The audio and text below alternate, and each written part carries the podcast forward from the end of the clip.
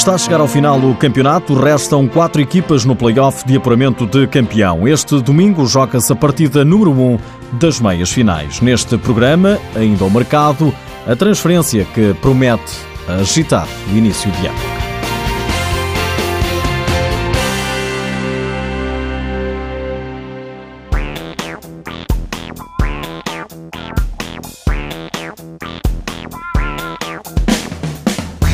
Começa a decidir-se este domingo quem vai à final do play-off da Liga Portuguesa.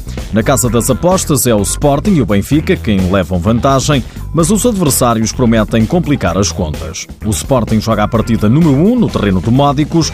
Esta semana damos voz ao treinador da equipa de Gaia. Ricardo Ferreira sabe das dificuldades, mas lembra ao canal da Federação Portuguesa de Futebol que nunca se sabe o que pode acontecer.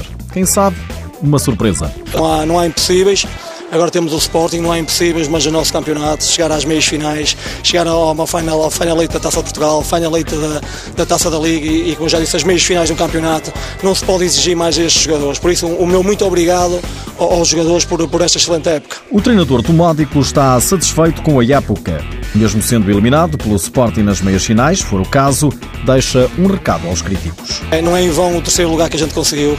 Está aqui o fruto do trabalho. Muita gente pôs em causa o nosso, o nosso trabalho.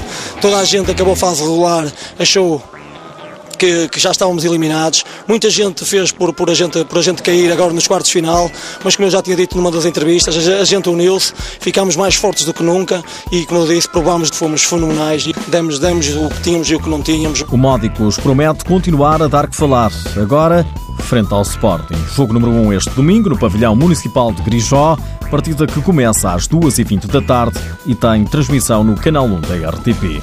Os jogos 2 e 3, se necessário for, são no João Rocha no fim de semana seguinte. O Benfica vai até à Serra visitar o Fundão.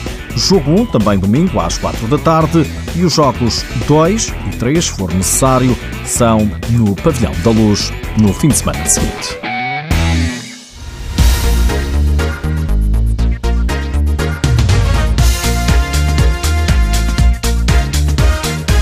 A Supertaça de Futsal vai jogar-se no mesmo dia local da de Handball.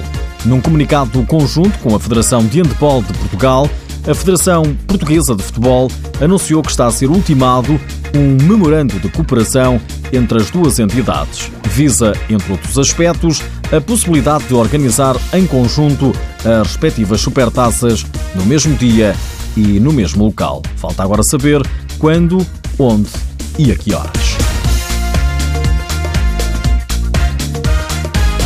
No mercado, o guarda-redes do Sporting, André Sousa, está a caminho do Benfica. A notícia é avançada pelo jornal Record e, segundo conseguimos apurar, o acordo está praticamente fechado. André Sousa, com cinco épocas de Sporting, tem vindo a perder espaço na equipa de Nuno Dias, Paraguita e Gonçalo Portugal. Na luz, o guarda-redes de 33 anos vai ter de lutar com Diego Roncaglio e com o jovem Cristiano Marques. No Braga, é o fim da carreira de uma das lendas do futsal minhoto. André Machado anunciou nas redes sociais que vai deixar de jogar. O capitão dos arsenalistas deixou diversos agradecimentos no Facebook depois de 13 temporadas com o emblema de Braga ao peito. Aos 35 anos, coloca um ponto final na carreira do jogador.